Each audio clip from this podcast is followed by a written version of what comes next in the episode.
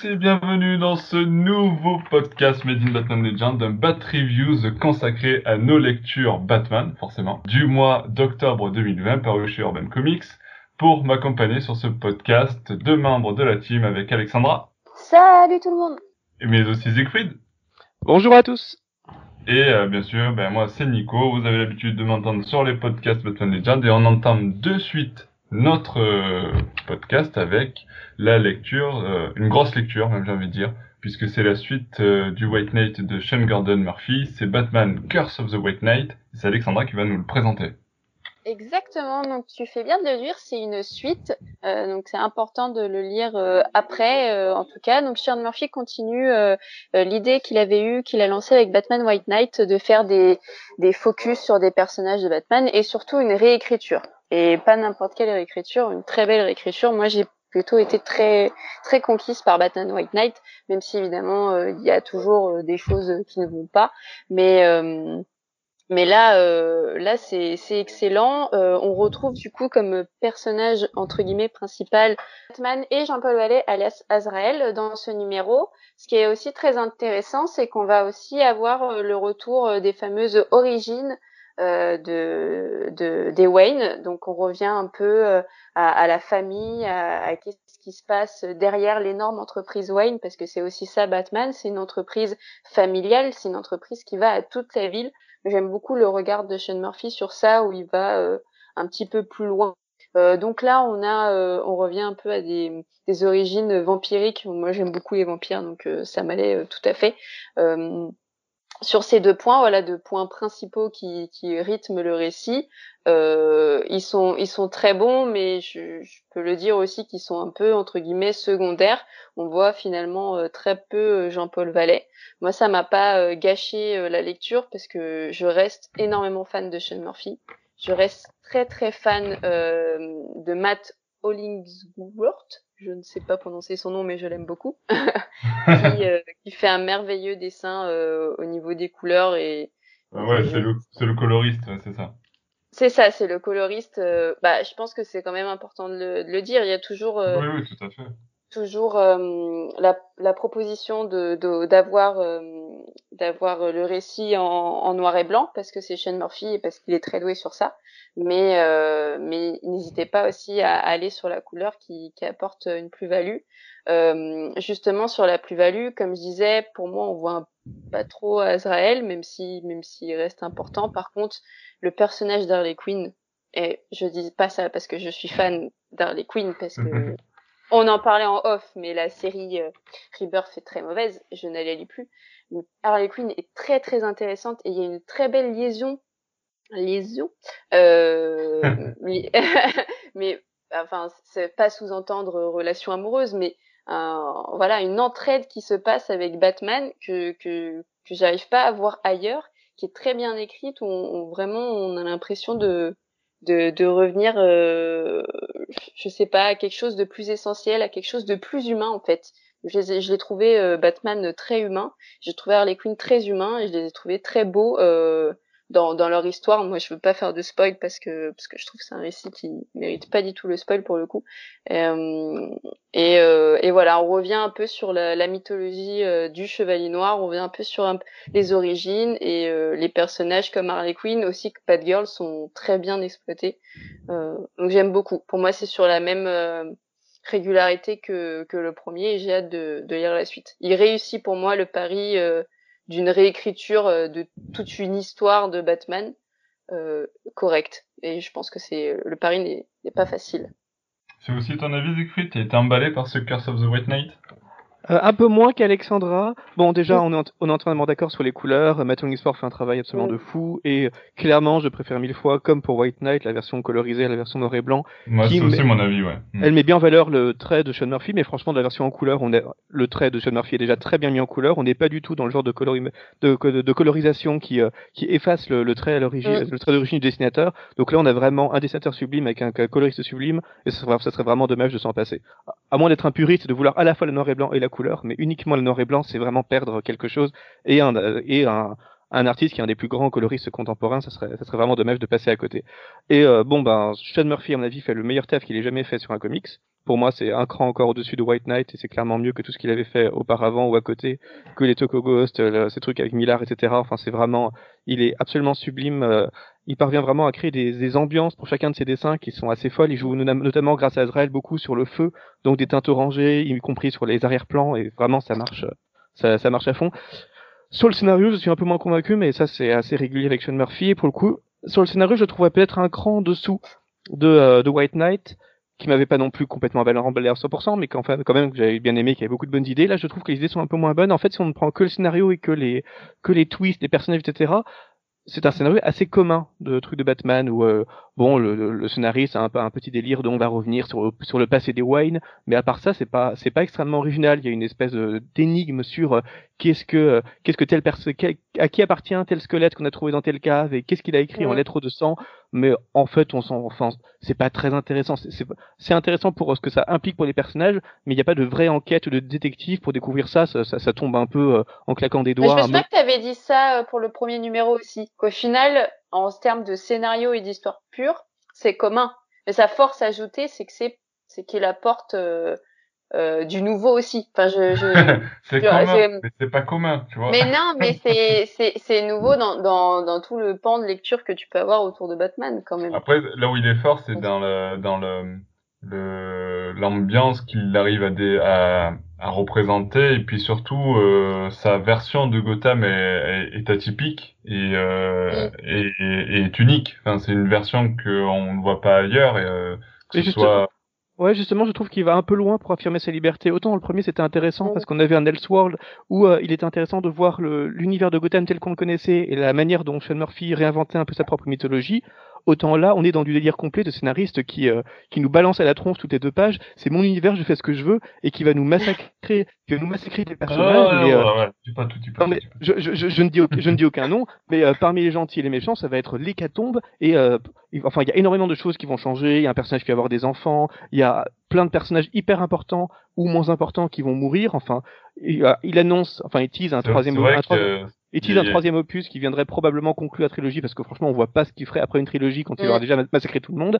Mais là déjà avec tous les personnages qu'il a fait disparaître, on se demande un peu ce qu'il va faire dans le dans le dans, le troisième. Enfin ça va un peu loin et c'est parfois un peu gratuit. Franchement il y a un moment où il y a peut-être une douzaine de personnages importants qui meurent en littéralement deux pages euh, ouais enfin on, sent un peu trop le scénariste qui veut surtout affirmer sa patte et sa liberté de faire ce qu'il veut dans son récit, dans, son petit récit plus que euh, ça n'est vraiment justifié par le scénario et ça n'élève pas vraiment Moi, je trouve que ça peut être justifié aussi parce que quand tu vois le personnage de ouais c'est vrai il y a une petite touche Tom Taylor mais euh, je veux dire par là c'est c'est un peu justifié aussi dans le scénario parce que l'approche du personnage qui est donnée à Azrael euh, vient le justifier d'une certaine manière, c'est-à-dire que et puis c'était un peu l'idée de base du Azrael euh, qu'on a connu euh, bon à l'époque à l'époque euh, du, du Knightfall, mais justement ce, ce Batman qui est violent, qui a pas de peur de, de tuer parce que ben voilà il fait ce qu'il a à faire.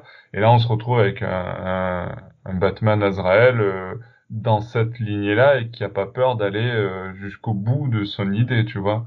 Tout à fait, après, c'est, après, c'est vrai que ça fait beaucoup parce que tu te dis bon, euh, euh, mais en même temps, il assume son son univers jusqu'au bout, euh, tu vois, il a pas peur de tuer, et puis tant pis, et du coup, euh, euh, si, parce que des fois on se plaint, justement, on, dans, dans ce genre de, de récit, quand c'est dans la continuité, ben c'est trop plat parce qu'on a peur, on peut, on a peur, on peut pas tuer les persos, on peut pas aller jusque là, on sait que de toute façon une mort dans les comics, c'est pas vraiment une mort, etc., etc.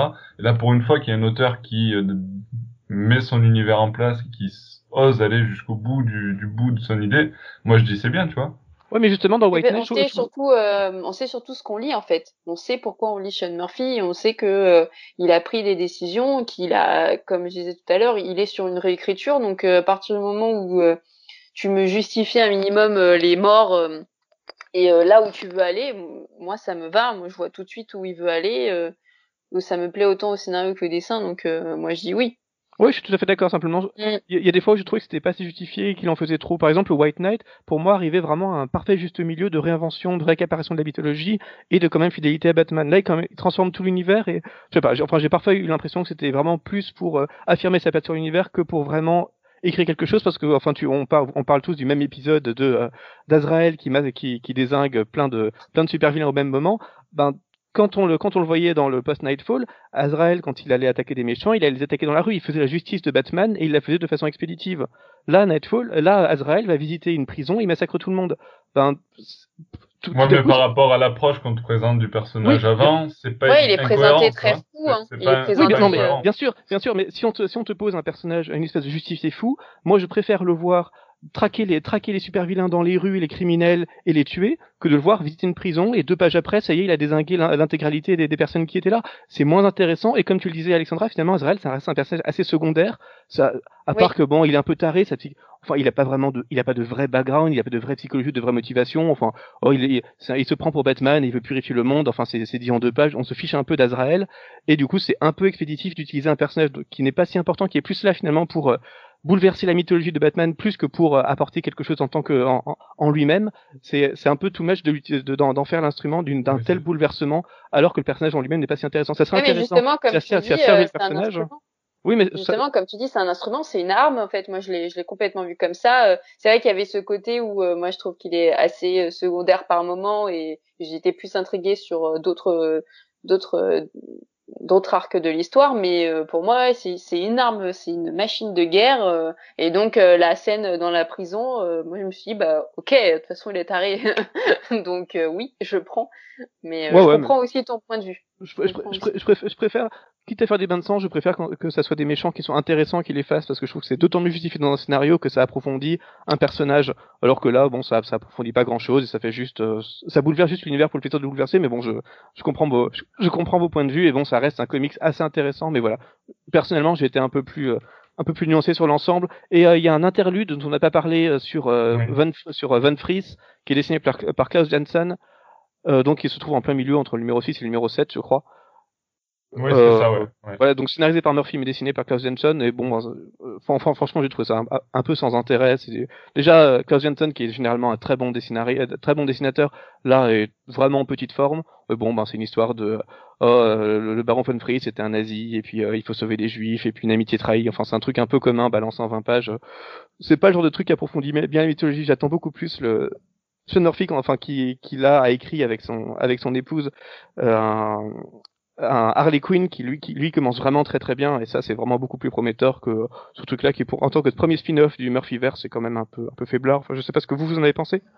Euh, je l'ai passé très vite. Je l'ai lu très vite parce que ça m'intéressait pas et que ça me j'étais euh... bah, oui j'en ai ai pas parlé mais j'étais coupé dans ma lecture donc euh, mm. je trouvais que c'était pas euh, j'ai lu, mais vite, pour, euh, pour, euh, C'est vrai que c'est assez surprenant de le trouver là, euh, entre le sixième et le septième chapitre. après, bon, il expliquait derrière, au niveau de l'édition d'Urban, à la fin, il expliquait que, justement, je, je, sais pas si c'est l'auteur ou je sais pas qui, qui disait qu'il se placerait plutôt là, parce que, par rapport aux événements qui se passent dans l'histoire, c'est le seul moment où on peut le placer, entre guillemets.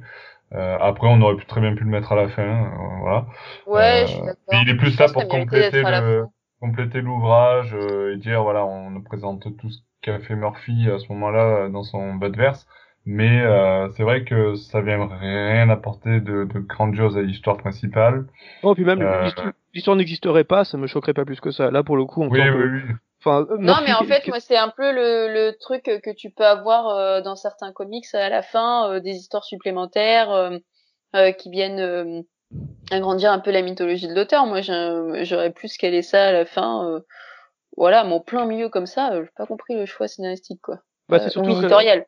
Il, il, me semble qu'on qu'on voit le médaillon dans les fascicules 7 ou 8, et du coup, il fallait qu'on voit d'où vient le médaillon dans le. Ouais, c'est ça. Dans l'histoire ah, de oui.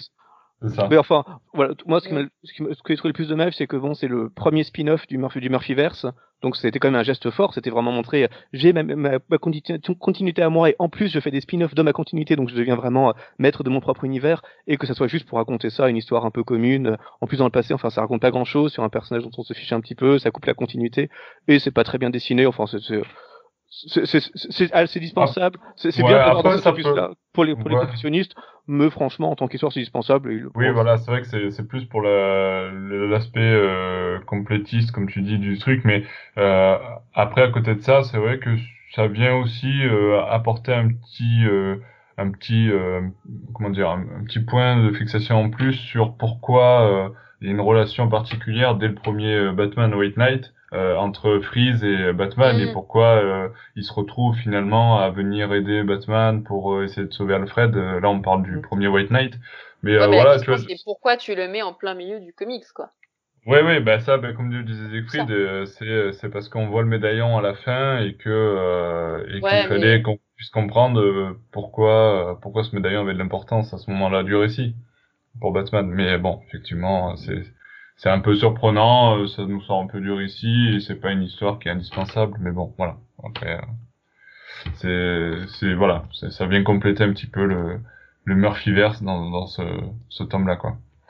Si on a fini avec Curse of the White Knight, euh, je vous propose de, de changer un peu d'univers et d'être dans un, un univers un petit peu plus euh, un petit peu plus joyeux, un petit peu plus sympathique avec Batman les Contes de Gotham. Euh, Siegfried, qu'est-ce que tu peux nous en dire? Je sais que tu euh, nous le vends depuis euh, plusieurs euh, podcasts. Ouais, je crois que c'est, j'en parlais pour la première fois dans les lectures de l'été. Peut-être les ouais. lectures de l'été. Ouais. Et bon, bah parce que c'est un comics que j'ai vraiment beaucoup aimé. Donc c'est de scénarisé par Derek Friedolf, c'est dessiné par Dustin Nguyen. Donc c'est le même qui avait fait les Lille Gotham.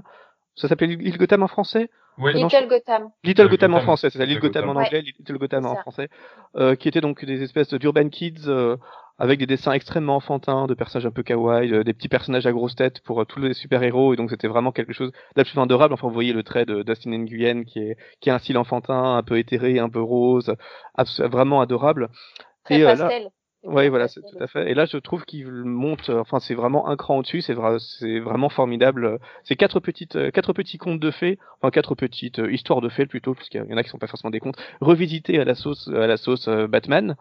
Et donc, on a Wayne Okio qui fusionne Batman et, enfin, surtout Damian Wayne, Damian Wayne et Pinocchio, euh, la princesse au petit pois sur Harley Quinn notamment, et puis beaucoup de super vilains qui est, avec la question de qui a volé, un- qui a volé un diamant, qui est donc le petit pois du conte de la princesse au petit pois. Alfred au pays des merveilles, qui est probablement mon préféré parce qu'on a ce, Ah ouais. ce- cette, cette Alfred euh, avec tout son espèce de, son espèce de, de, euh, comment dire, enfin c'est sa, sa classe, sa classe britannique. Euh, qui, euh, qui visite une espèce d'univers complètement euh, psy- psychédélique et continue de faire ses petites remarques sur tiens c'est pas très bien nettoyé tiens là il faudrait refaire le gazon. Enfin c'est absolument délicieux du début jusqu'à la fin. C'est que c'est vraiment le, récit que j'ai trouvé le plus réussi des, quatre. Et à la fin la Reine des Neiges qui est plus une espèce de comptine sur Batman qui se promène dans un pays un, pays de neige. La comptine n'était pas to- top j'ai trouvé enfin en, en tant que texte c'était pas très poétique mais sinon les dessins sont les dessins sont magnifiques de- tout l'album est vraiment magnifique et c'est- euh, il faut savoir qu'il ne coûte que 10 euros donc c'est vraiment une lecture que je recommande assez chaleureusement c'est euh, Oui, C'est- c'est c'est c'est édité chez Urban Kids euh, d'ailleurs. À la ça. différence de Little Gotham qui avait été édité en format euh, format hardcover classique, celui-ci est édité au format euh, souple de, des Urban Kids. Ouais, ce qui est un peu curieux parce que finalement c'est un peu moins, enfin c'est plus universel que les que pouvait l'être euh, Little Gotham. Little Gotham c'était vraiment un peu enfantin et ça pouvait Ouais, paraître. mais peut-être qu'à l'époque ils avaient moins euh, moins euh, lancé cette gamme des Urban Kids et peut-être Probablement, que s'ils le refait aujourd'hui, ils l'auraient réédité en, en Urban Kids certain- certainement quoi. C'est possible, c'est vrai que les Urban Kids au début c'était vraiment les, les, les Batman un peu euh, de style série, série animée, C'est sans euh, sans vrai nom d'auteur sur la couverture parce que ça avait pas forcément d'importance. Là où euh, et je, je peux comprendre qu'à l'époque ils avaient quand même un grand scénariste, un grand dessinateur sur un comics, donc il il était préféré le publier en hardcover dans les éditions de prestige. Mais là vraiment on est dans du comics qui est un peu moins qui est moins moins niais et plus universel dans cette manière de raconter des contes de façon adorable. Enfin c'est vraiment une lecture que je recommande. Je crois qu'Alexandra était d'accord avec moi pour dire que c'était vraiment euh, vraiment chouette. C'est génial, Voilà. trop bien. Non mais en fait c'est euh, mes deux passions quoi, les contes et Batman combinés. Tu me mets un verre de vin avec ça, je suis ravie. Euh, et, euh, et justement c'est alors j'étais un peu surprise aussi du format euh, Urban Kids. J'ai un peu peur que du coup on se dise en, en tant euh, qu'adulte, euh, euh, en tout cas en librairie, tu dis bon bah c'est plus du coup dans le rayon enfant, donc moi je vais pas lire ça parce que ça va pas Ouais. m'intéresser. Alors que je le trouve euh, même plus adulte entre guillemets que Little Gotham. Euh, mais ça peut aussi être une bonne porte d'entrée pour euh, les fêtes de Noël et cadeaux de Noël avec ce prix abordable de 10 euros à offrir aussi bien aux petits aux grands. Euh, et, euh, et du coup euh, très accessible euh, et c'est c'est très très bien très très bien écrit. Il y a plein de petites références aux contes si on les connaît c'est d'autant plus agréable. J'ai quand même bien aimé le dernier avec Mr Freeze que j'ai trouvé assez émouvant. Mais je pense aussi comme tu dis que ce le, le dessin avec toute cette neige je sais pas je me suis sentie aussi très emportée. Donc c'est c'est peut-être ça aussi qui a joué. Mais ils sont ils sont tous j'ai j'ai été surprise par la régularité de chacun c'est-à-dire qu'il n'y avait pas euh, un truc qui était moins bien ou euh, où on sentait que ça a été écrit un peu à la va-vite. C'est que voilà, chaque conte avait euh, son personnage mis en avant. C'était intéressant hum, pour pour le conte de Pinocchio revisité d'avoir Damian Wayne. Euh, même si je suis pas, euh, vous savez, très très fan de ce Robin-là parce qu'il m'agace, euh, il m'a un peu moins agacé. et et c'était bien. Et puis celui d'Harley Quinn, c'était intéressant aussi d'avoir tous les autres vilains. C'était très léger. Franchement, c'est un, un, bon cadeau de Noël pour les, petits budgets, pour les grands et les petits. Et ton préféré alors? Ton, ton histoire préférée parmi les quatre? Ah bah moi c'est Alfred euh, comme toi parce que je suis très très fan d'Alice au pays des merveilles, le thé, etc. Tu sais. c'est Siegfried et moi on aime beaucoup le thé. et, euh, et, euh, et Alfred et toutes les références que tu as dit, ah non non, c'est mon préféré, ouais. Et, Nico? justement, une question. Ben moi, je l'ai pas lu, hein. Donc, euh, ah, il faut. il faut. ah oui, non, mais c'est clair que je, je, vais y passer, hein. Mais j'ai pas eu le temps de le lire encore mais c'est clairement euh, dans ma liste de, de ce qu'il faut que j'achète. Euh, même si j'ai une, une pile à lire qui est monstrueuse, mais c'est pas grave, j'achète toujours plus. Euh, ce qui est ce qui est sûr, c'est que je vais je vais le lire et justement, euh, je me demandais là en vous écoutant, est-ce que justement c'est assez long en termes de, de chaque histoire est assez euh, développée, est-ce que c'est pas un peu trop court, quelle est la durée de, de chaque récit je sais, sais même plus combien de pages fait le l'ouvrage. Euh, à peu près 200 pages en tout. 100 pages, ouais. Donc, ouais, euh, donc c'est à peu près 50 euh, pages par, par récit à peu près. Ouais, franchement, c'est c'est équilibré. J'ai trouvé ça ni trop long ni trop court, personnellement. C'est du même, un peu de, du même acabit de que Little Gotham pour le coup. Ouais, mais je pense que c'était peut-être plus court, non, Little Gotham? Il me semble que c'était des bah, histoires justement assez assez courtes et. bah c'est plus long alors dans ce cas-là. Ouais, ça doit être un peu plus long, ouais. Je m'en rappelle plus, c'est fait longtemps que j'ai j'ai lu Little Gotham, mais euh, je sais pas, t'en penses quoi, Siegfried? Oui, il doit y avoir trois histoires de 50 pages et la dernière qui en fait une vingtaine à peu près. Après, c'est mm. vrai que c'est difficile de se rendre compte parce que ça se lit vraiment très vite. Déjà que bon, les pages sont un peu plus réduites et puis c'est un format qui est beaucoup plus aéré, avec moins de texte, pour vraiment donner toute sa, toute son ampleur au dessin pastel de, de, de Dustin Nguyen. Du coup, ça, enfin, ça se dévore beaucoup plus vite que, euh, bah, qu'un comics vraiment dense. Enfin, c'est pas Doomsday Clock en termes de densité de narration et d'histoire, par exemple. On y, viendra, on y viendra. Donc, c'est plus difficile à évaluer, mais. C'est sûr que tu vas le lire vite, mais c'est aussi le, le type de comics que tu vas lire souvent. Mmh, tout à fait. C'est-à-dire que moi, je l'ai déjà lu euh, deux, deux fois, je crois, même, même trois. Si oui, je l'avais lu la première fois pour Canal BD, et puis après, je l'ai lu deux fois. Alors que c'est pas un truc, euh, que tu vas faire avec euh, des, des, plus gros récits. C'est pas un truc que je vais faire avec Batman Metal. On y reviendra tout à l'heure. comme, tu disais, c'est vrai qu'il y a un plaisir de se plonger dans cet univers qui, euh, qui fait qu'on on y revient quand même. Enfin, à la fois ce pastel, et puis toutes les différentes ambiances qui sont créées au, au fur et à mesure des récits, la neige à la fin, l'espèce de jardin euh, des merveilles, etc. C'est, il y, a un, y a un plaisir un peu cocooning à revenir à ce, à ce dessin, à ces univers-là, qui fait que on a plaisir à, à les relire. Enfin, moi en tout cas, c'est un comics que j'offrirai à Noël, c'est déjà prévu. Ah, ah, ah. Et à qui tu, peux nous dire à qui ou Ah non, mais n'exagérons pas non plus. euh, à toi, parce que tu l'as toujours pas. Ah, c'est à moi, eh oui, je l'ai pas. Alors, je l'achète pas, j'attends que tu me l'offres, Zécrud. bien sûr. Euh, bah, du coup, on va replonger dans quelque chose d'un peu plus sombre. Hein. Fini la plaisanterie, on va basculer sur Batman Metal, le multivers noir. Euh, tu l'as évoqué euh, tout à l'heure, Alexandra. Ben justement, je te donne la parole. Euh, qu'est-ce que qu'est-ce que tu peux nous en dire? Ah ouais, carrément quoi. bah, je l'ai fini du coup euh, hier. Voilà, je l'ai fini euh, hier. Donc on est sur un gros paquebot. Hein, on est sur 400 pages.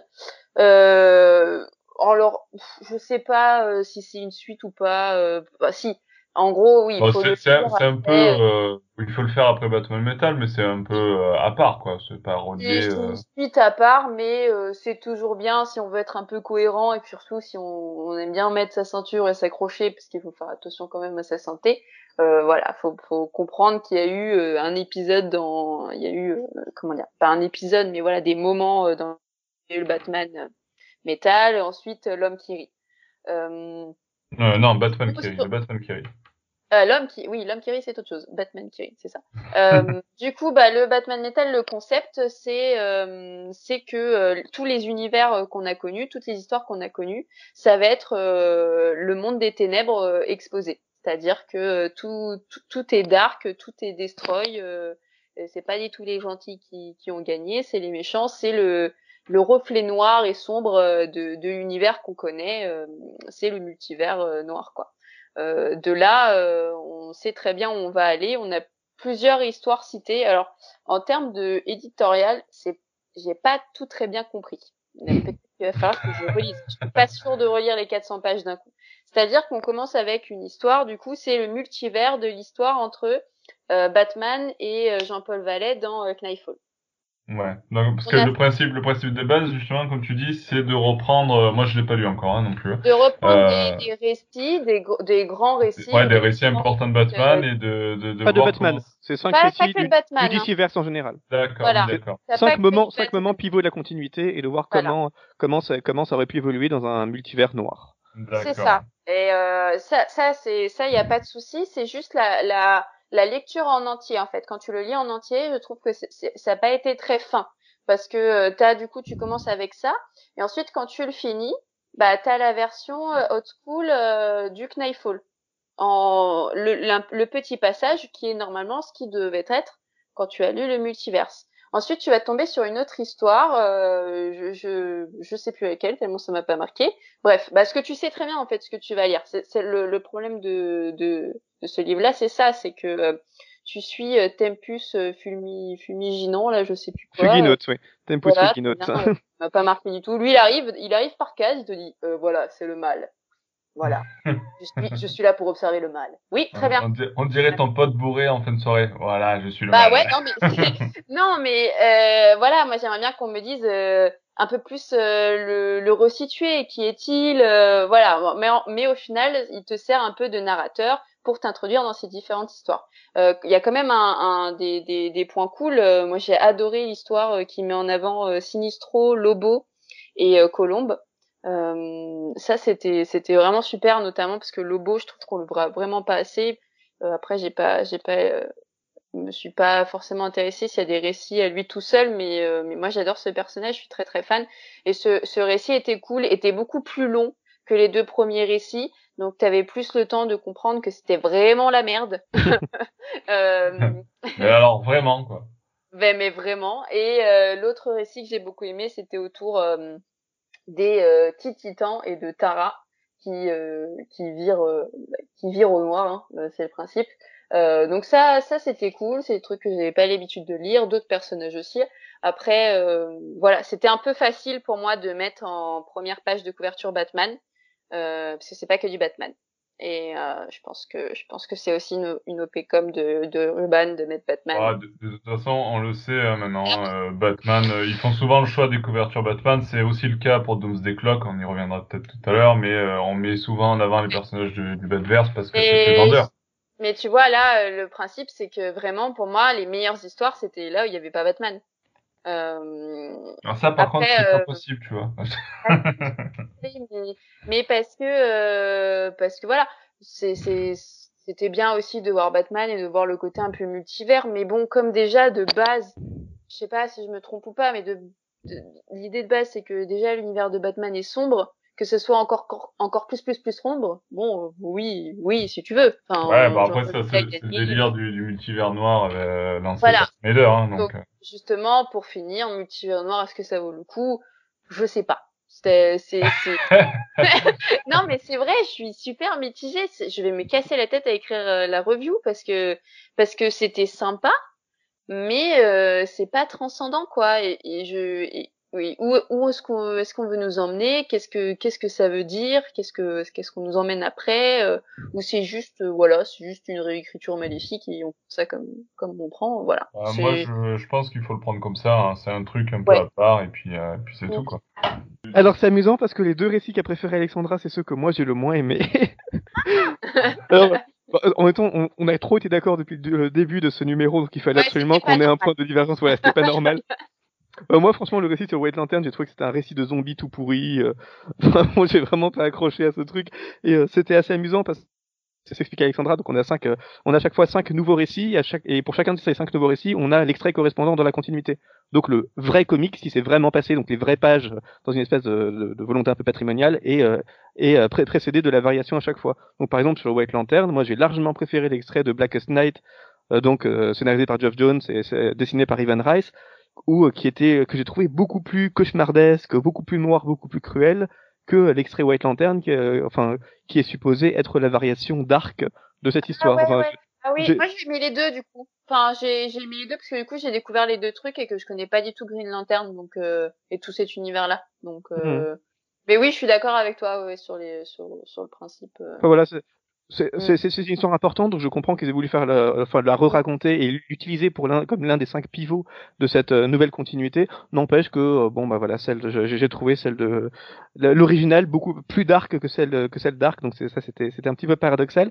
Euh, un peu pareil pour The Judas Contract, donc qui était l'histoire des Teen Titans, donc qui raconte l'histoire de Tara. Je sais pas si vous avez lu, enfin ça fait partie des, ça commence à être vieux maintenant, mais un des un des plus gros moments des Teen, des Teen Titans, c'est un moment où ils intègrent euh, à leur équipe une fille qui s'appelle Tara, qui a plein de pouvoirs, qui est super, qui est vraiment adorable. Et puis on se rend compte qu'en fait c'est une espionne de Slade Wilson.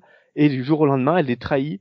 Et euh, c'est affreux. Enfin, c'est c'est une, c'est, c'est- elle, est, elle, est, elle est complètement dégueulasse. Enfin, c'est c'est vraiment. euh, Ah ouais, moi moi elle m'a c'est vraiment choqué. Enfin, et, et là, là, c'est pas exactement c'est pareil. Elle est complètement choquante. Et ce qui est amusant, c'est qu'elle était déjà choquante dans Teen Titans et elle est infiniment plus choquante dans l'ancien numéro de Teen Titans où euh, elle, euh, elle, elle sous-entend, enfin, elle dit explicitement qu'elle va, qu'elle veut coucher avec Slade Wilson, que euh, elle a toujours détesté les Teen, Titans. Il y en a même un qui était amoureux d'elle, enfin, Changelin était amoureux d'elle, Mais mais, elle le- a toujours le- détesté, le elle les pire, méprise, elle veut trouve, faire souffrir. euh.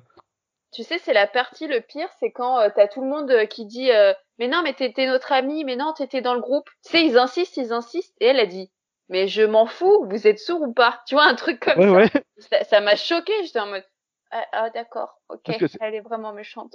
C'est- une gamine qui a 16 ans et qui jusqu'à là était présentée comme absolument adorable. Donc finalement, cette, euh, enfin, ce passage, juste pour ça, je trouve que le numéro est vraiment super parce que ça permet aux lecteurs contemporains de redécouvrir un moment qui est vraiment très fort dans l'histoire des Teen Titans et qui reste d'une modernité assez extraordinaire parce que bon, ils combattent cette Tara et elle finit par euh, elle finit par mourir et on a des pages extraordinaires qui nous disent c'était une jeune fille euh, une jeune fille de 16 ans tout ce qu'elle voulait, c'était être, euh, c'était être reconnue, c'était avoir de l'amour. Elle savait pas comment comment faire euh, et euh, elle est morte. Enfin, c'est et on a tous les personnages qui assistent à son enterrement en essayant de. Enfin, c'est Ne spoil pas tout, ne spoil pas. non mais c'est pas c'est Et un du coup, euh, du coup, des années t'es- 80 donc. euh, du coup, sur le côté multivers noir, t'en penses quoi? De... du, du, du coup, pour le coup, ce, ce passage était tellement extraordinaire et tellement moderne à l'origine dans les Teen Titans que sa, sa révision, j'ai trouvé beaucoup moins intéressante. Enfin, sa, sa révision, c'est juste, oh, elle, en fait, elle devient méchante beaucoup plus vite et elle tue tout le monde. Bon, ben Mm. d'accord. Ben dis donc, C'est c'était juste, bah, oui, c'est ça. Enfin, C'est plus c'est- violent, quoi. Bon, il donne juste plus de pouvoir, un peu plus tôt que dans les, les comics originels, pour qu'elle tue tout le monde dans une manière un peu gore. Les dessins sont super moches, enfin c'est vraiment euh, vraiment un peu raté. Du coup, moi, ce que j'ai préféré, c'est euh, la révision de Infinite Crisis, euh, écrite par James Tynion Force, et, Ah et il, est, il est rare que je dise du bien de James Tynion Force, mais c'est intéressant parce qu'il reprend le personnage de, de Blue Beetle Ted Cord, qui dans la continuité, donc au moment, au moment du projet OMAC, est euh, tué par Maxwell Lord. Et donc, Ouais. au lieu d'être tué par Maxwell Lord, c'est euh, donc le, qui est le chef de Ch- euh, Chessmate. Enfin, on se souvient plus très bien de ces trucs-là, mais c'était euh, ce qui précédait juste, juste Infinite Crisis. Cette fois, c'est lui qui tue Maxwell Lord et euh, qui devient le chef de le chef d'OMAC, donc qui dirige une une intelligence artificielle et qui enfin qui qui commence à, à dominer le monde et donc ses, ses anciens amis s'inquiètent parce que ben, il est en train de basculer du côté obscur avec le quoi à force de tout contrôler et en fait ce qui est génial c'est que Blue Beetle c'est un personnage qui est extrêmement sympathique pour le lecteur parce que on et on nous le répète beaucoup dans le comics mais ça c'est un truc qu'on sait quand on connaît quand Blue Beetle. C'est un personnage qui est beaucoup plus intelligent que la moyenne mais qui est beaucoup moins intelligent qu'un Batman par exemple. Il est beaucoup plus fort que la moyenne mais il est beaucoup moins fort que les autres super-héros de la ligue. Enfin c'est vraiment le type même du super-héros moyen dans la Justice League c'est le type qu'on va jamais écouter parce qu'il a jamais aucun, il a jamais rien à dire. Il a, il est, il est jamais plus pertinent que, les, que, ses collègues et du coup il est toujours un peu écrasé par les autres.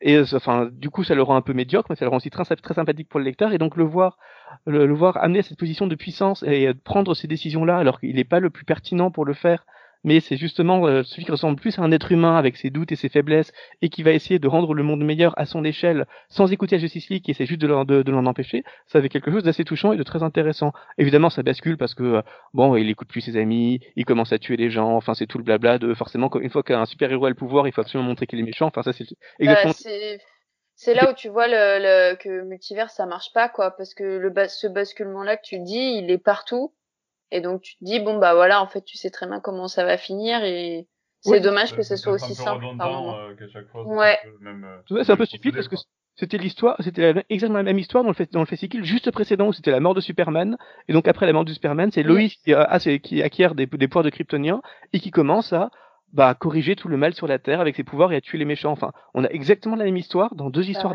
dans deux histoires d'affilée. Ça manque complètement d'originalité. Et bon, euh, moi ça m'amusait parce que c'est le sujet de ma, de ma thèse en fait. C'est quand, le, quand les super-héros sont omnipotents et euh, acquièrent un pouvoir politique, le, euh, comment les scénaristes montrent qu'en fait ils, ils, finissent par basculer dans le mal et qu'est-ce que ça et qu'est-ce que ça qu'est-ce que ça dit au lecteur sur le, le rapport du citoyen à la démocratie par le truchement du super-héros et donc à chaque fois je me demande tiens ces super-héros deviennent puissants à quel moment est-ce qu'ils vont devenir méchants et est-ce que ça va être monté subtilement par le scénariste ou pas? Et bon, dans les deux cas, c'est pas du tout subtil, quoi. À chaque fois, on se demande, tiens, ce super-héros, il part bien, il a des pouvoirs, il essaye d'éradiquer la fin dans le monde, d'arrêter tous les criminels, c'est plutôt chouette et tout à coup il devient méchant et tue ses copains et on comprend pas trop la bascule et ça c'est un peu dommage.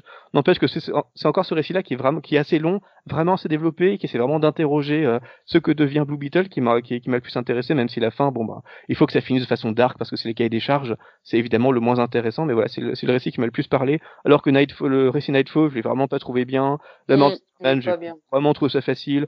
Voilà, White Lantern, euh, j'ai déjà dit, c'est pas mal, mais j'ai largement préféré la, la version, euh, l'ancienne version. Infinite Crisis, euh, pour le coup, c'était vraiment pas mal. Et euh, Contract, ben, l'ancienne version était tellement bien que finalement, ça arrive vraiment à pas réinventer quoi que ce soit.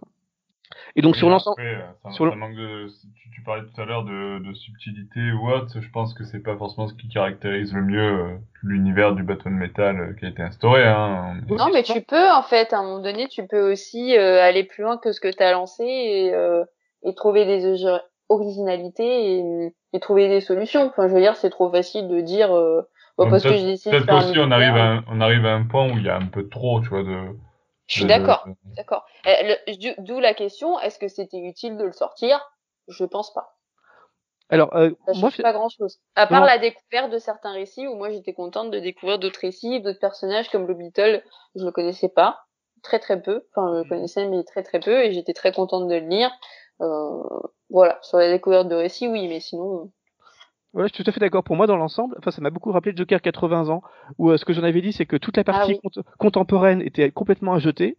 Par contre, pour toute la partie patrimoniale, c'était un bon moyen d'acquérir plein de super comics anciens et de redécouvrir vraiment beaucoup de choses pour un prix relativement raisonnable pour un très gros fascicule. Et là, c'est un peu la même chose.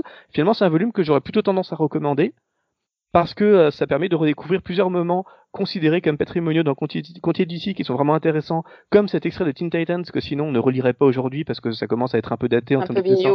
Et le scénario, enfin, on est notre génération en tout cas est née après sa publication et c'est pas le genre de truc dans lequel on revient euh, forcément avec plaisir. Et là, c'est une super euh, occasion de le redécouvrir. Donc ça échoue complètement dans le but de montrer qu'aujourd'hui on continue d'écrire des récits qui sont aussi intéressants que les récits de jadis, parce qu'à chaque presque systématiquement les récits contemporains sont moins intéressants que les récits de jadis, donc on a l'impression que on ne parvient pas à réinventer quoi que ce soit, donc c'est complètement contre-productif du point de vue créatif. Par contre, en termes en termes d'anthologie, c'est plutôt enfin c'est plutôt pas mal parce que ça, ça a le mérite de piocher vraiment dans plusieurs univers. C'est pas que du Batman, mais on a vraiment qu'un un Batman, un Superman, un euh, Green Lantern, un Infinite Crisis, Crisis donc un peu tout le monde, mais surtout Blue Beetle, et euh, les Teen, Titans, donc on a un peu cinq, euh, cinq groupes différents et qui sont pas du tout connus de la même manière par tous les lecteurs, et ça permet une, une assez bonne introduction à ce qui, ce qu'on peut considérer comme des moments phares de chacune de chacune de leurs existences. Donc au moins à ce niveau-là, c'est quand même une bonne, une bonne grosse lecture pour un prix relativement raisonnable. Enfin, c'est plutôt une lecture que je recommanderais pour cette dimension patrimoniale. et encore une fois, la, la, mort de Tara, c'est extraordinaire. Ça peut être recommandé pour, euh, pour de la lecture, même si c'est pas si ouf que ça. Quoi. Tout à fait. C'est ça. c'est toute la complexité bon de, ce récit. C'est toute la complexité de ce récit. Euh, et je parle en parlant de complexité, euh, je pense qu'on va enchaîner sur quelque chose d'un petit peu complexe aussi, puisque c'est assez dense. Euh, je pense que c'est vraiment le mot moi qui le qui le qualifie le plus, c'est Doomsday Clock. Euh, Siegfried, je te laisse la parole pour nous présenter Doomsday Clock. Par où veux-tu commencer? Pfiou, euh, c'est pas. Alors les Watchmen. Alors, tu sais, voilà pourquoi j'ai pas voulu, moi. Je me suis défilée. Une vie, vraie mauviette que j'étais. Bah, surtout que j'ai l'impression que j'ai effacé mes notes par erreur sur Doomsday Clock. Oula, oula. Oh merde, facile. sur Doomsday Clock en plus. Oh, Ouais.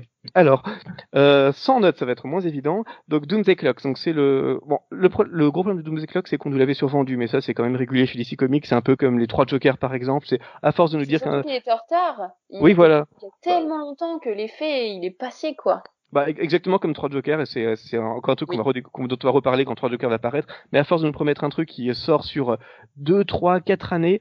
Et en nous disant que c'est un truc de fou, ben forcément, l'attente finit par être démesurée. Et c'est ce qui a le plus tenu à Doomsday Clock, c'est qu'on parle quand même de 12 numéros. C'est pas, c'est pas 3 numéros comme dans 3 Jokers qui est déjà tout pourri. Mais alors là, on parle vraiment de 12 numéros et euh, certains sont sortis à 6, mois d'intervalle. Enfin, c'était, euh, un, c'était euh, insupportable comme attente. Donc moi, quand j'avais lu initialement, j'avais... vaut mieux le lire en, en VF du coup qu'en VO quoi. Oui, Moi, en VF, on a tout eu d'un coup. Oui.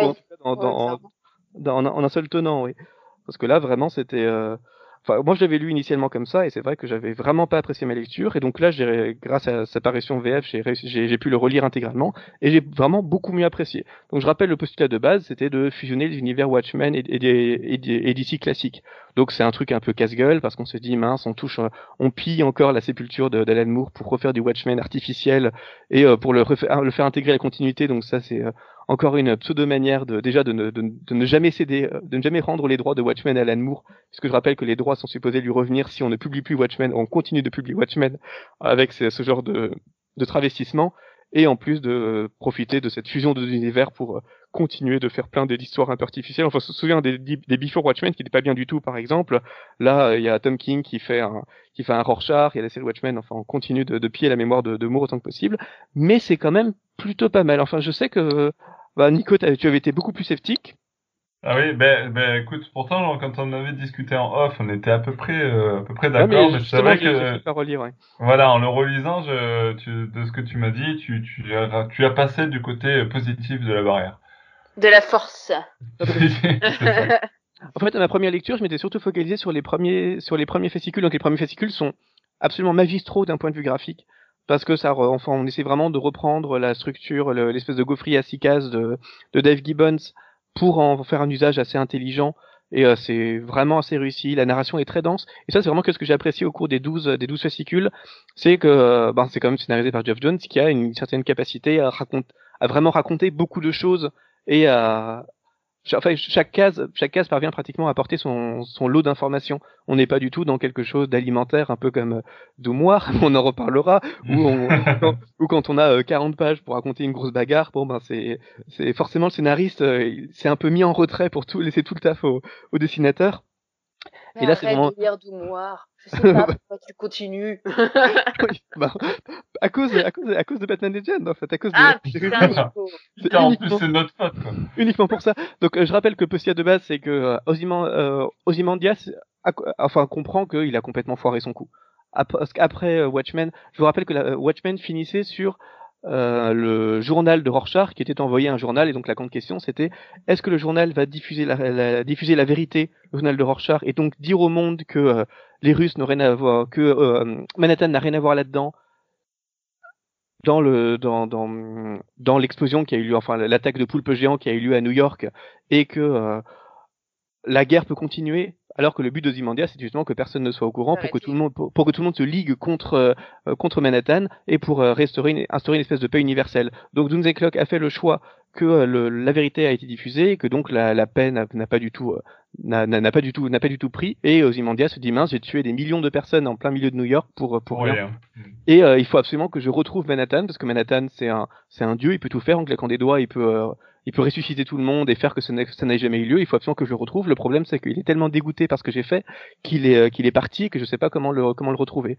Donc euh, j'ai euh, il a pas grâce à un truc on va pas on va pas trop aller dans les détails il parvient à comprendre que Manhattan s'est déporté dans un autre univers et il va essayer de le suivre dans, cette, dans cet autre univers grâce Mais dans quel univers grâce à un véhicule et cet univers c'est l'univers de la continuité DC Comics et enfin voilà du coup c'est il y a toute cette idée qu'il va, il va enquêter dans un monde où existe aussi Lex Luthor, où existe aussi Batman, Superman, etc.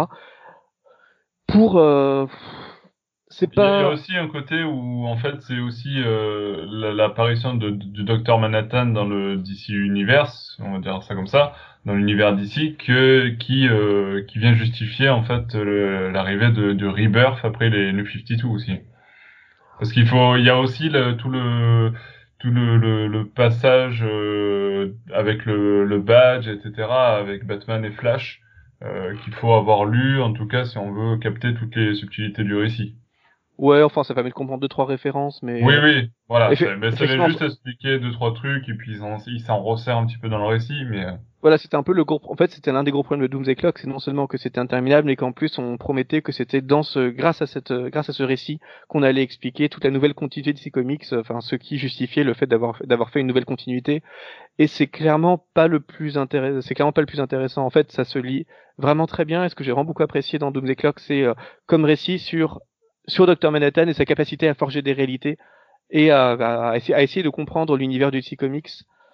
Parce que il y a tout un numéro absolument euh, extraordinaire, je crois que c'est le 10 ou le 11, ça c'est le, le, problème de plus avoir mes notes, où, euh, on, où on, on, raconte comment il est arrivé dans cet univers et euh, il, ne comprenait, il ne comprenait rien du tout.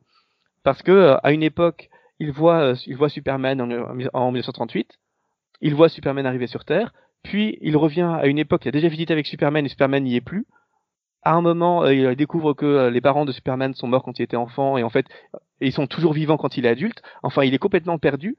Et euh, bon, bah, le, lecteur comprend que en fait, ce que ce Manhattan ne comprend pas, c'est les, les, les, réécritures de la continuité par les différents scénaristes de DC Comics. Et donc il est perdu dans un monde qui n'arrête pas de se, qui n'arrête pas de se, de se, de se réécrire à force de crisis. Et donc Manhattan essaie de comprendre euh, la nature de ces différentes crises et de forger lui-même cet univers, de, de, changer deux trois petites choses dans le passé pour voir comment ça évolue dans le futur. Bref, il expérimente sur la sur la continuité et il a l'impression que le, le ce, cet univers se, se, révolte un peu contre lui et que Superman va peut-être lui faire du mal, peut-être le tuer. Enfin, il y a toute cette cette énigme tout de la relation entre Superman et Manhattan qui est vraiment qui est vraiment assez intéressante parce que c'est ces deux dieux et ces deux grandes figures de, de, de comics qui vont peut-être s'affronter pour des conséquences un peu incertaines. Enfin, ça crée une énigme qui est plutôt qui est, qui est, plutôt intéressante.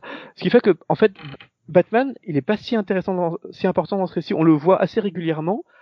Mais si on devait dire à la, à la fin des douze fascicules, qu'est-ce que Batman a concrètement fait pour faire avancer le récit? Euh, je, suis, Il a mis en prison un personnage. Ouais, qui, qui, qui s'échappe juste après. Enfin... juste après.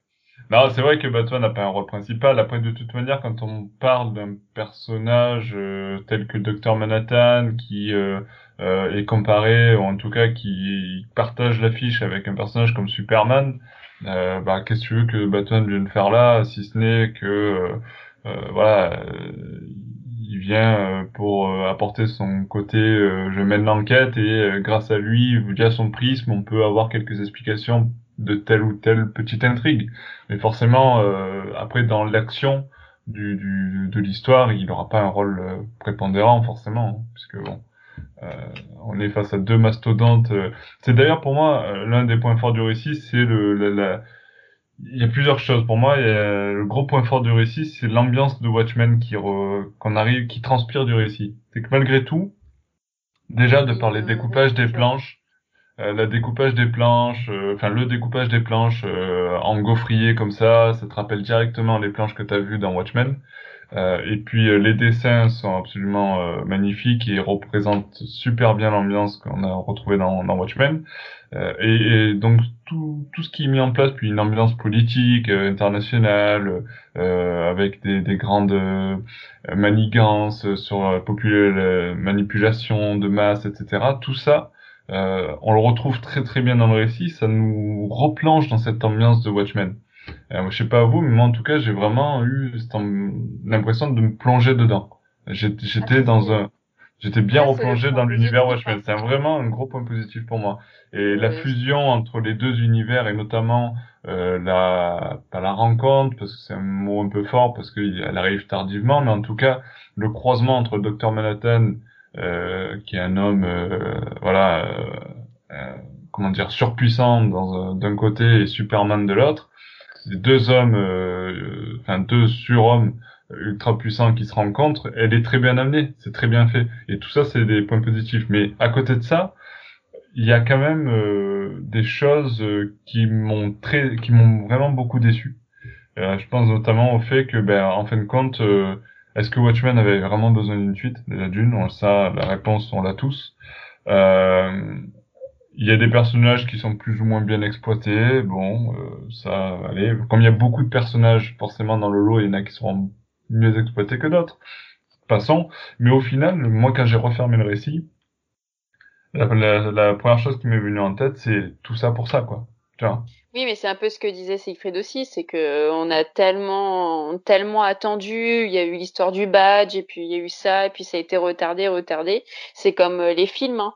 Plus tu mets une attente dessus, euh, plus tu, tu, tu fais une énorme com euh, en montrant les meilleures images, et plus tu peux être déçu. J'ai ressenti la même chose que toi. Le côté hommage le dessin euh, vraiment Gary Frank qui fait un énorme boulot euh, c'est magnifique je trouve ça très très beau et il y a de, de, de très euh, comment dire de très belles de très belles idées et, surtout une belle continuité avec Watchmen après oui ça m'a pas c'est pas le comics pivot pour moi de l'année et c'est ce qu'on a voulu nous, nous montrer dans un sens finalement, si on n'avait pas eu toutes ces promesses et s'il n'y avait pas eu tant de retard, je pense que ça serait mieux passé. Là, le là, il y a aussi le fait qu'il a été, il a été publié alors que le Rebirth avait déjà commencé depuis assez longtemps, et surtout qu'on a, on a déjà eu tous les délires de, euh, de Scott Snyder, qui est vraiment l'architecte du, du Rebirth actuel avec tous ces, tous ces métals, etc. Enfin, qui redéfinit vraiment quelque chose. Et du coup, le Doomsday Clock s'est achevé à un moment où il y avait où euh, il, il, ne teasait absolument rien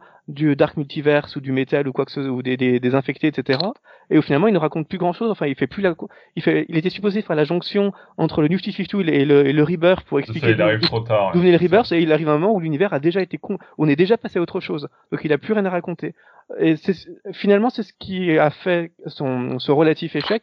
Mais c'est aussi ce qui peut en faire la réussite maintenant, euh, grâce à sa, publication d'un seul volume chez Urban, c'est qu'on peut réapprécier en oubliant complètement cette histoire de Rebirth qui est pas vraiment si importante et euh, finalement, on sent bien dans le récit qu'il sait plus trop quoi raconter par rapport par rapport au Rebirth. Et c'est pas pas vraiment ça qui compte. Ce qui compte, c'est vraiment l'histoire de personnage, euh, cette histoire de personnage et comment on confronte ces deux univers. Et j'ai trouvé que quand même, Geoff Jones s'y prenait de façon extrêmement respectueuse par rapport à Watchmen et moi qui suis si frileux sur les réutilisations inutiles de Watchmen et par exemple j'ai pas j'ai pas tant aimé que ça la série Watchmen là j'ai trouvé ça assez fin et j'ai pour, le coup là je suis pas d'accord avec toi Nico. Je trouve que ça se, euh, ça se justifie. Enfin clairement il aurait pas pu écrire cette histoire sans utiliser différents personnages du Watchmen. Et globalement il utilise plutôt finement. Bon on se demande quand même euh, ce que le comédien vient, vient faire là. Il est, il est, il est plus là pour voilà c'est ce pour, que je, pour un caméo régulier que j'allais te dire tu vois il y a des personnages comme le comédien bon voilà, après c'est c'est fun aussi, c'est le côté fun du récit par moment euh, quand le comédien fait la fait euh, enfin en tout cas ou plutôt l'inverse quand les, les les vilains de Gotham euh, ou de DC font la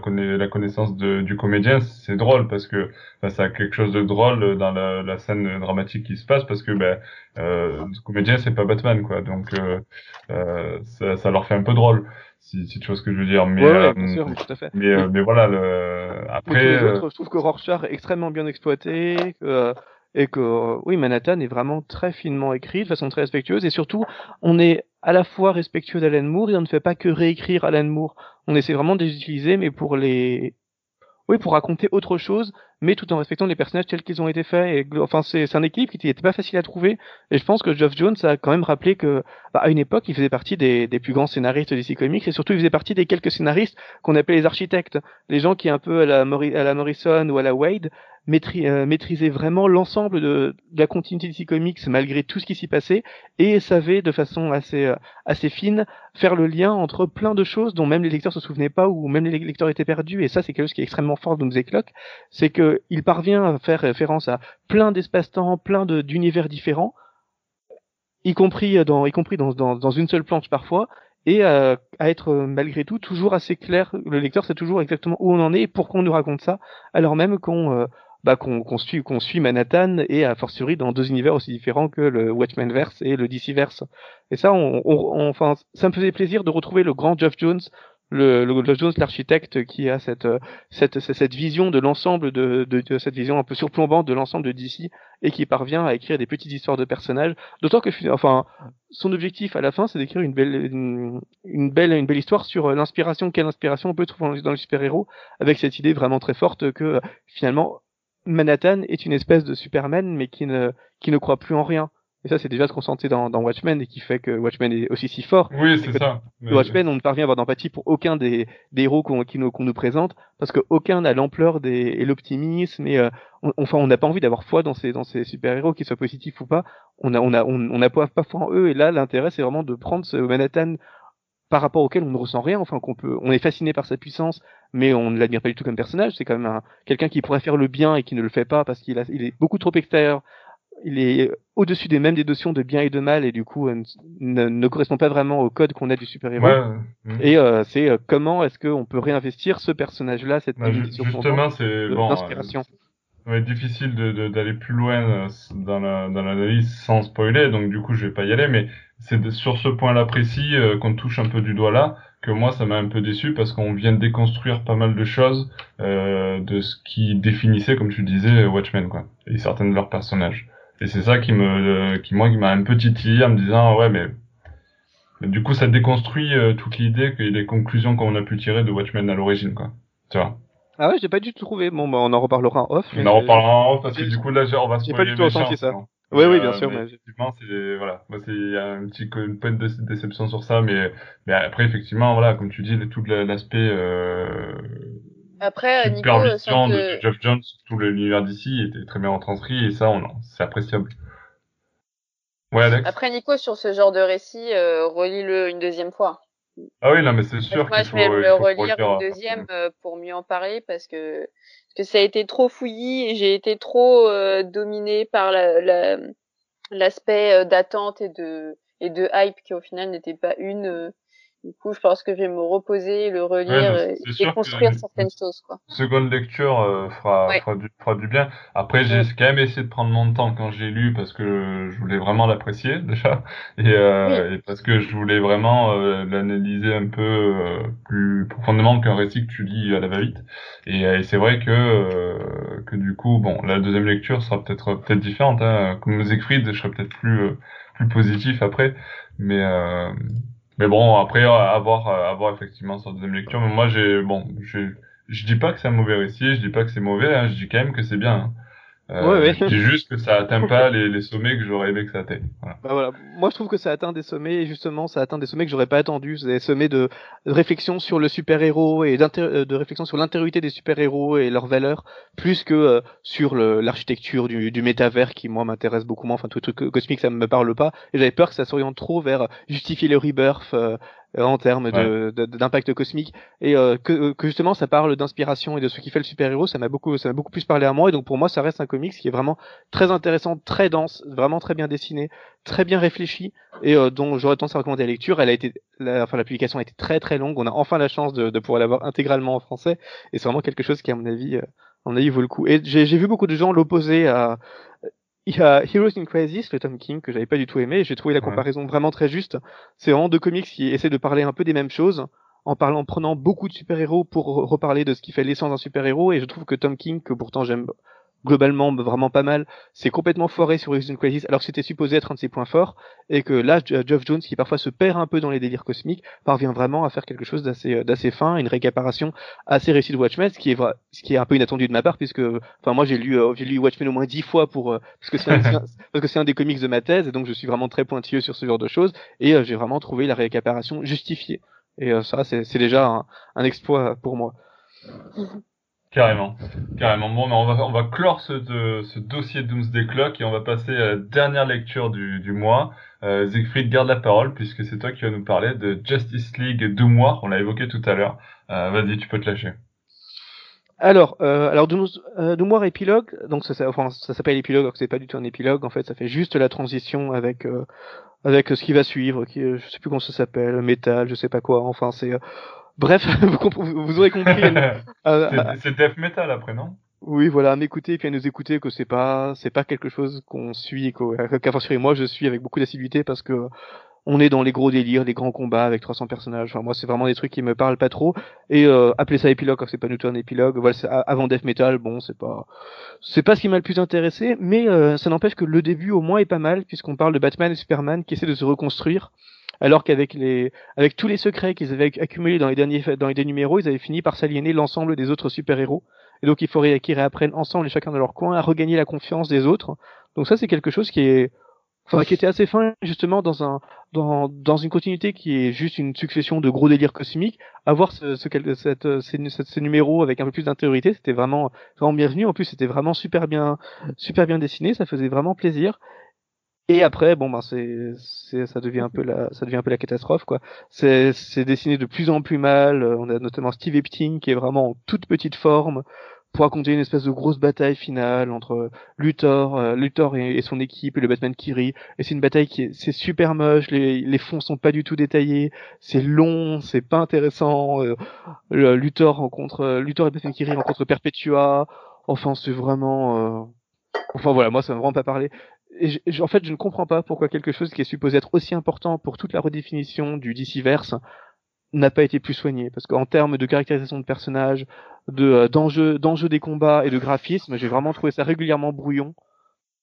Et c'est assez fou parce que c'est supposé être les comics les plus importants du moment pour tout euh, pour tout d'ici et ça clairement enfin pour moi ça n'a pas bénéficié du, du soin que ça aurait dû. Et je je, je peut-être une question de, de temps. Probablement, mais enfin là on a des fascicules qui sont scénarisés tantôt par euh, James Allen the Force, tantôt par Joshua Williamson. Et, au dessin, on a Epting, Marquez et Fernandez, parce qu'évidemment, bon, là, on, on, compile des trucs qui en fait sont, ont été, ont, Enfin, c'est une, une, catastrophe. Enfin, on sait comment ça fonctionne chez DC Comics. Il y a 50, 50 euh, séries différentes qui publient des trucs qui, en fait, avancent dans la même continuité. Et du coup, Urban doit essayer de synthétiser tout ça dans leur volume en essayant de prendre un numéro par-ci, un numéro par-là, sauter un numéro par-là pour essayer d'en faire un truc un peu un peu cohérent collé euh, collé d'un coup ce qui fait qu'on a des dessinateurs différents des scénaristes différents mais que c'est supposé se suivre un petit peu. Enfin c'est donc c'est heureusement c'est plus facile à suivre pour le coup en français qu'en anglais. Donc on a de la chance que Urban nous fasse ce, ce, ce boulot là mais ça peut créer une certaine impression de d'incohérence et enfin moi ça m'a vraiment blasé. Mais je sais qu'il y en a qui, ont, qui, qui, aiment beaucoup cette, cette manière de créer des enjeux cosmiques et qui aiment beaucoup le personnage de Perpetua qu'on appelle régulièrement Dieu dans ce comics parce qu'elle est supposée être omnipotente simplement bon bah moi enfin personnellement j'ai un peu l'impression que c'est le le cinquantième euh, cinquantième personnage euh, super vilain omnipotent qu'on nous introduit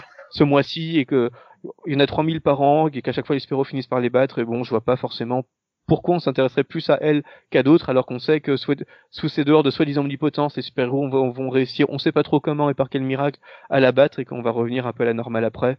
Donc bon, ma foi. Si au moins c'était vraiment bien dessiné, ou euh, si vraiment ça mettait bien en valeur les héros, comme c'est le cas dans le premier fascicule de, de, de, de, cette, de ce, de ce numéro-là, ce volume-là, pourquoi pas? Mais là c'est vraiment pas du tout le cas donc voilà moi c'est pas en tout cas c'est pas pour moi et je trouve que même pour une personne qui aime ce genre de comics cosmiques ça aurait pu être plus réussi mieux écrit et mieux dessiné que ça ouais tu, tu ne le vends pas très bien hein.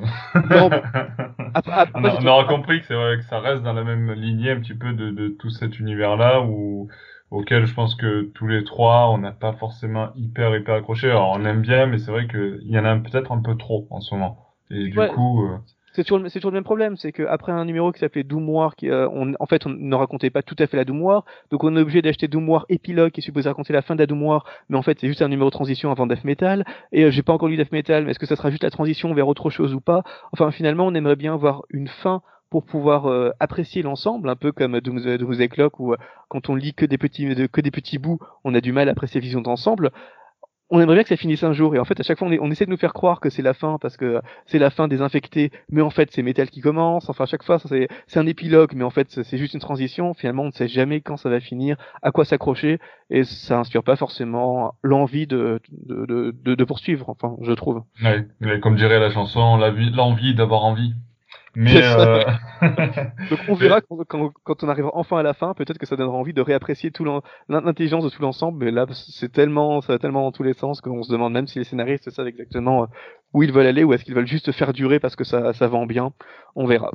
Ouais, c'est un peu compliqué. Et puis c'est vrai que comme tu dis, il y a toujours une série derrière. Il y a toujours un truc qui vient compléter, puis un truc en parallèle, puis un truc à côté, puis un autre truc qui vient derrière. Et puis lui, en fait, il y a un autre truc, mais il se passait entre celui-là et celui-ci. D'ailleurs, pour euh, pour aider un petit peu euh, les lecteurs, euh, Urban euh, a, créé une, petite, une mini frise chronologique pour placer un petit peu tous ces récits-là du, du multivers, multivers noir.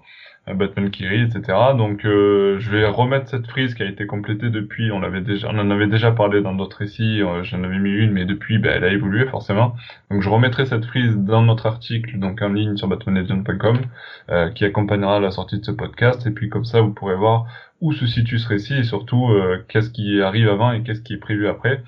et bon, vous l'aurez compris, nous c'est pas forcément ce qu'on vous conseillera le plus, en tout cas pas ce mois-ci. Euh, et euh, j'ai envie de vous demander euh, qu'est-ce que vous allez lire le mois prochain, en tout cas le mois qui est en cours, le mois de novembre? Alexandra, est-ce que tu as fait ta, ta petite liste de lecture du mois prochain et quel est ton must-have du mois prochain? D'après toi, qu'est-ce que c'est? Je pense qu'il y a un personnage qui s'appelle Harley avec un personnage qui s'appelle Ivy et ça s'appelle Harley and Ivy. oh mon dieu, toi trop fort. euh,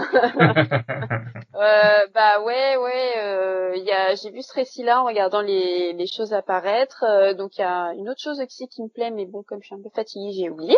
Mais bon, euh, il y a Harley and Ivy euh, côté dessin. Je pense qu'on va être au-dessus euh, du niveau que propose euh, depuis un petit moment Amanda euh, Corner avec Rebirth et New 52 parce que c'est une continuité, il n'y a pas eu d'arrêt. Au niveau du scénario, j'ai eu des bons retours du côté de la VO pour ceux qui ceux qui lisent, mais bon, je préfère avoir mon avis et euh, ça va exploiter un petit peu plus euh, leur relation euh, et notamment mettre un peu plus en lumière Poison Ivy, une chose que j'avais hâte depuis un moment. Donc avoir c'est un personnage qui a pas souvent de rôle principaux dans les récits quoi. Mm. Donc j'espère qu'elle va pas être mm, comment dire que la seconde entre guillemets d'Harley et, qu'elle aura un, poids mais mais c'est ce qu'on va voir prochainement. Tout à fait. Siegfried, pour toi, qu'est-ce que... Il n'y a pas énormément de sorties. Hein. Le mois prochain sera plus C'est ça, euh, ça, ça, ça, va nous faire bizarre parce qu'après des mois qui ont été extrêmement denses, on avait du mal à tout faire tenir en une heure. C'est, il y a, y a pratiquement pas grand-chose. Bah donc, euh, enfin moi je recommande forcément Injustice, mais que j'ai déjà lu parce que ça fait partie de mon corpus de thèse aussi et donc qui reparaît en intégrale euh, le, mois prochain. Il y avait pas déjà des intégrales. Enfin, je, je, je comprends pas comment sort comment sort Injustice, mais enfin voilà, il y aura ça.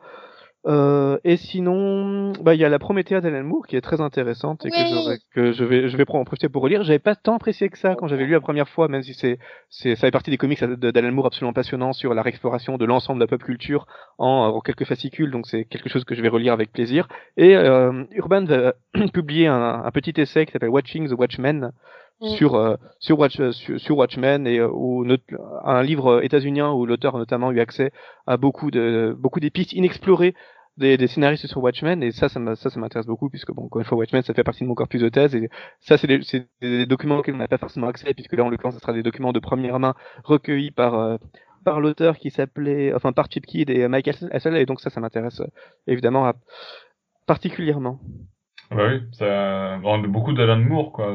Non, c'est un petit peu l'ambiance Alan Moore entre les Watchmen et Promethea.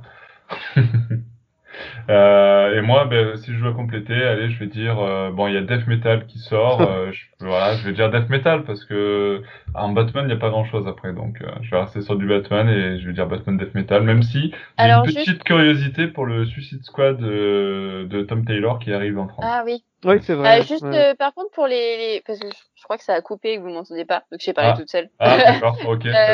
pour les les super récits que mentionnait euh, Siegfried, c'est à la fin du mois, donc faut voir s'il y aura toujours. Euh, Exactement, as bien fait de. parce que normalement c'est censé s'arrêter cette semaine, mais c'est pas très clair, donc euh, faudra ouais, effectivement, euh, il faudra il faudra voir. en tout cas, suivez suivez sur les réseaux sociaux les annonces des différents éditeurs, notamment Urban Comics, pour ressortir du mois, parce qu'effectivement, ben, confinement oblige, ça devient de plus en plus compliqué et on risque de ne pas avoir forcément des sorties. Euh, normalement, celle de fin de mois, euh, mm. Promethea normalement n'est pas censée euh, sortir. À partir les infos que j'ai eues. Donc, euh, mais je sais pas, c'est à partir de quelle semaine. Bah, bah après Prometheus c'est prévu pour le 27 novembre donc euh, si c'est dernière semaine c'est sûr qu'il n'y a pas alors. Eh ouais donc ça va être compliqué. Bon. semaine-là, il y a pas. Ok, ok, malheureusement. Donc bon, nous on vous tiendra au courant et du coup, bah, peut-être que on fera quelque chose de un peu plus particulier pour nos bat reviews du mois prochain parce que ben euh, pas sûr qu'on ait accès donc aux, aux prochaines lectures. Ouais. Sur ce, euh, merci euh, Siegfried, merci Alexandra pour votre présence sur le podcast ce soir. Merci également à tous ceux qui nous ont écoutés jusqu'ici. N'hésitez pas à nous laisser vos avis dans les commentaires sur nos réseaux sociaux. Euh, on se retrouve très bientôt pour un nouveau euh, podcast. Le prochain sera un Bad Talk euh, dont le thème n'a pas encore été sélectionné parmi l'équipe. Faut pas le dire, voyons, faut pas le dire. Ça- Ça fait des mois qu'on sait exactement ce qu'on va faire avec qui, évidemment. Exactement, on a planifié ça depuis des mois et des mois et on a hâte de vous le dévoiler. à très bientôt pour de nouvelles aventures de Batman. Ciao, ciao, ciao Au revoir. Bye.